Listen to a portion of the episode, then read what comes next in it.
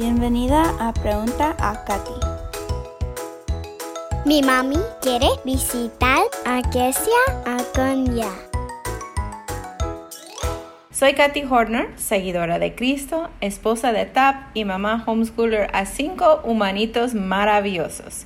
Bienvenida a Pregunta a Katy. El programa donde tomamos cinco de tus preguntas sobre homeschooling, educación sin escuela y cinco de mis respuestas en un poco más de cinco minutos. Agradezco mucho que estás aquí para escuchar otro episodio de Pregunta a Katy.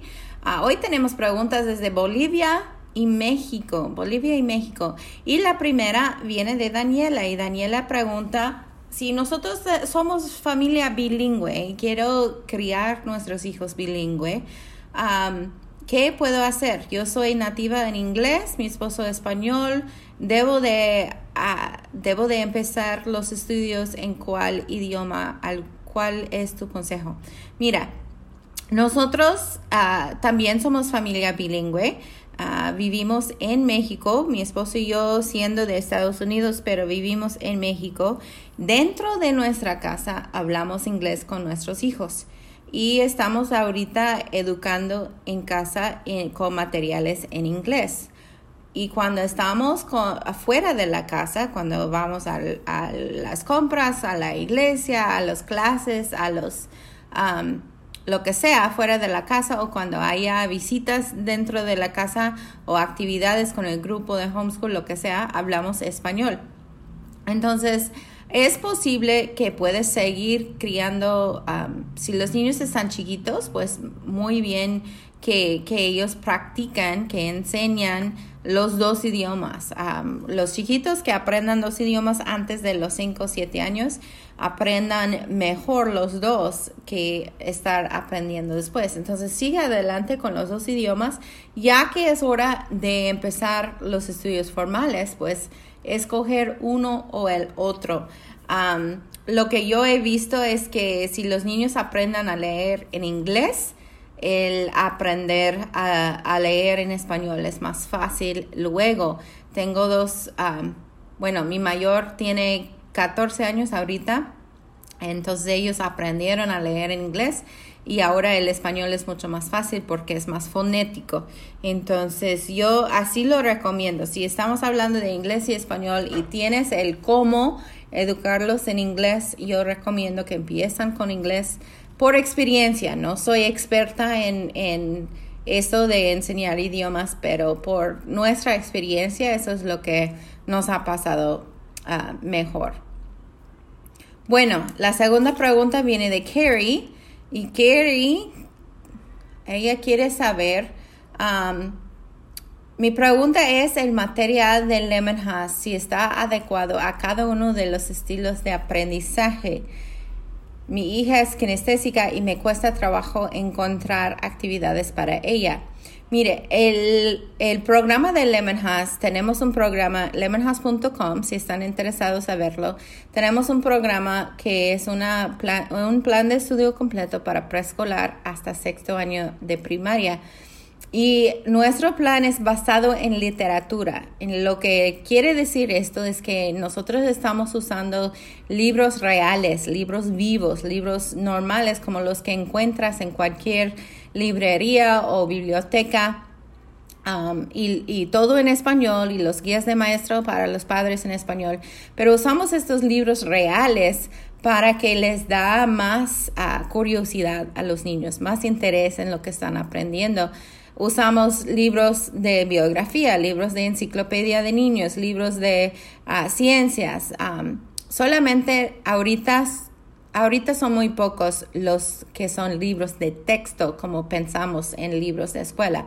Ah, porque creemos que los niños aprendan mejor de esa manera, basado en literatura y basado en lo que leen, basado en lo que ven allí. Entonces añadimos actividades o encuestas o trabajos que pueden hacer fuera de los libros para, para profundizar el aprendizaje. Entonces, para los kinestésicos es muy bueno porque tienes un montón de tareas en que puedes escoger.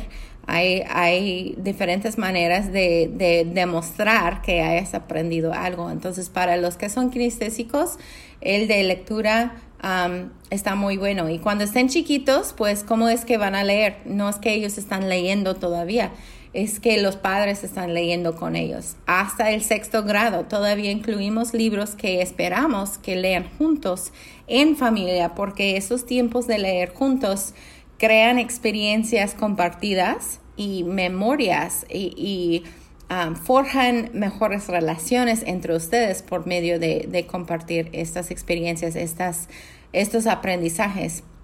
Um, los ligan más uh, fuerte entre familia. Entonces, este sí está muy bueno para todos los tipos de aprendizaje visual, auditivo y kinestésico. Y si quieres saber más de eso, tenemos varios artículos en el blog de lemonhouse.com donde puedes buscar más información. Ahora, este Rocío, la tercera pregunta de hoy, Rocío está preguntando cómo pudo o qué puedo hacer para que mis hijos no se aburran. Están reunientes en clases queriendo irse a jugar. ¿Cómo puedo llamar su atención a la hora de clase sin tener que regañarlos? Esto pasa muchas veces cuando estamos pensando con la mentalidad de escuela todavía. Entonces yo recomiendo que, que ah, te alejas un poquito de lo que están haciendo, que, que ves tus metas que ves las metas de carácter, de, también académico, de lo que están haciendo y ves si hay otra manera de, de completar lo mismo. Por ejemplo, las, en la escuela estamos sentados una hora en una materia y esto es mucho para los chiquitos. Se aburran, sí, claro. Se quieren ir a jugar, claro. Nadie, nadie, ni, ni, ni los adultos queremos estar quietos una hora escuchando la misma cosa. Entonces, busque que, la enseñanza formal sea en tiempos más cortitos o que, um, que cambian entre actividad quieto, actividad activo. O que haya más conversación o que haya diferente tipo de actividad para enseñar lo mismo, diferentes cosas. Lo que no quieres hacer es forzar algo que no están disfrutando. Y no es que es nuestro, no es nuestro trabajo entretener, eh, no estoy diciendo esto, pero hay algunas cosas que tenemos que hacer eh, si nos gusta o no, así es la vida. Pero hacer lo más posible para que ellos sigan aprendiendo sin empezar a odiar el aprendizaje. Porque una vez que sentimos mal o menos o incapaz o tenemos temor de o un odio del aprendizaje, no vamos a avanzar como pudiéramos. Entonces, um, ve si puedes hacer otras cosas, introducir otras cosas a, tu plan para que sea um, más creatividad o más diferencia entre las actividades para ellos. Y cuando estén chiquitos, pues no les forces estar muchas horas, unas, una hora, dos horas máximo, pero esto dividido en tiempos cortos, ¿no? A ver, Lily dice, ¿cómo puedo balancear la vida de mamá homeschooler y esposa, especialmente cuando mi esposo no tiene la misma visión? Y esto es, es algo que vemos mucho y, y voy, a, voy a platicar aquí desde mi punto de vista cristiana que nosotros debemos de honrar a nuestros esposos. Si queremos que nuestros hijos sean respetuosos, nosotros primero tenemos que dar el ejemplo. Entonces nosotros tenemos que respetar a nuestros esposos, tenemos que respaldar sus decisiones. Si lo mejor es que puedes, aunque estén de diferente visión, aunque estén de, diferencia, de opinión, pueden llegar a un acuerdo en cuanto a las metas para este niño. O sea, dejar a un lado tus propias opiniones de lo que ustedes gustan o quieran y, buscar cuál sería lo mejor para este hijo, ¿no? Y así llegar a un acuerdo a lo que es, que es la meta académica, que es la meta de carácter, que es la meta espiritual. Y así ponerse de acuerdo así cuando están hablando del niño, para el mejor bien del niño. Y entonces, pues si él tiene opiniones o, hay que tomar una decisión en cuanto al material o la manera, pues respetar sus, sus decisiones y, y, este, llevarlos, llevarlos de una manera en que siempre estás pidiendo consejo, pero también dando ah, la perspectiva de lo que está funcionando día a día para que alcanzan estas metas que pusieron juntos. Em, tenía otra mamá que me dijo que era muy, muy, era de mucho beneficio tener estas metas por escrita y, y, saber. Entonces, si él se quejaba de algo que ella estaba haciendo en la clase, entonces podía ser, mira, lo estoy haciendo esto para que podamos llegar a esta meta que pusimos juntos. ¿Quieres que sigo o quieres cambiar? ¿Quieres que hacemos otra cosa? Y así otra vez eh, es como una guía, ¿no? Una guía que no es emocional, que no se tiene que ver tanto con los padres, sino con el hijo, que les va a ayudar a ponerse de acuerdo y seguir adelante. Pero especialmente estar segura de que estás mostrando respeto a tu esposo y, y si papi dice algo, tú lo respaldas y si tienes que, que preguntarle pues en privado para que los niños vean que están juntos como equipo en todo momento. Esto siempre va a ser lo mejor. y la última pregunta viene de Gladys. Gladys dice, ¿cómo puedo enseñar inglés a mi hija de tres años? No sé cómo empezar, qué libros usar, por dónde buscar. Ok, cuando estén chiquitos y quieren introducir otro idioma, otra vez voy a decir, no soy ah, experta en eso, pero sí ah, obviamente tengo mucha experiencia en los dos idiomas con mis hijos. También estuve un tiempo como maestra de niños de inglés como segundo idioma. Entonces, este, desde mi, mi punto de vista, mi experiencia, lo más que puedes introducir el otro idioma a estos niños en que estén chiquitos, lo mejor. Esto puede ser viendo caricaturas en inglés, solamente estar segura que están limpios y, apropiados, ¿no? Este puede ser escuchando a música o historias, a himnos en el otro idioma. Esto está muy bueno para que el oído se adapta a las palabras que juntas con familias del otro idioma para que practican y usted también poniendo el ejemplo, ¿no?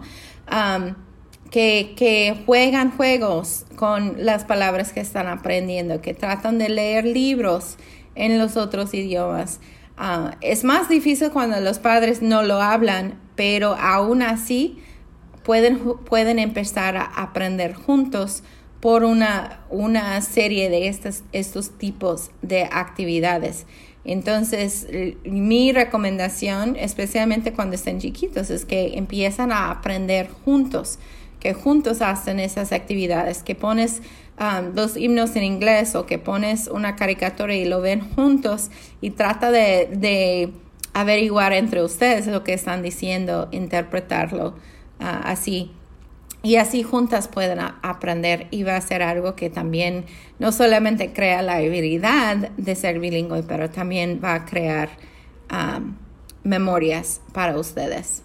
Muchas gracias por estar con nosotros hoy. Si algo aquí te ha ayudado, por favor, déjanos un, review, un comentario en la página. Ah, si tienes otras preguntas, los puedes ingresar en www.preguntaacati.com y este, estamos para servirles. No olvidan de nuestro nuevo club, el lemonhouse.com diagonal club. Es un apoyo para mamás homeschoolers de todo el año ah, para que tengas una familia cerca de ti. Es para todos los países. Puedes asistir y participar desde donde quiera que vivas. Y nosotros estamos esperando a los nuevos miembros ahorita y pues vamos a empezar a tener entrenamientos cada mes y, va a haber ah, recursos y información y, una comunidad con quien puedes ir cuando tengas preguntas y quieres alguien que te anime en esta preciosa aventura de educar en casa. Dios los bendiga. Este podcast es parte de nuestro servicio a familias homeschoolers alrededor del mundo por medio del curso capacitacionhomeschool.com y por medio del plan de estudio Lemon House. Agradezco mucho que hayas pasado tiempo aquí conmigo hoy. Muchas gracias. Y si esto te ha animado o te ha ayudado en alguna manera, ¿Puedo pedirte el favor de suscribirte o dejarme un review o dejarme saber por dejar un comentario en preguntaacati.com? Me encanta leer todos tus mensajes y antes de despedirnos hoy, déjame recordarte que hoy, ahora mismo, Dios les ama a tus hijos y Dios te ama a ti exactamente como estás, con todas tus fallas, tus temores, tus secretos, tus dones y tus sueños no realizados. No es posible que Él podría amarte más de lo que te ama en este instante. Pero a la vez, amiga, Él desea mucho más para ti. Mi oración es que su gracia y paz te serán multiplicadas en tu vida, en tu hogar y con tus hijos por medio del conocimiento de y relación personal con nuestro Señor Jesucristo. Te mando un abrazo virtual y nos vemos en el próximo episodio.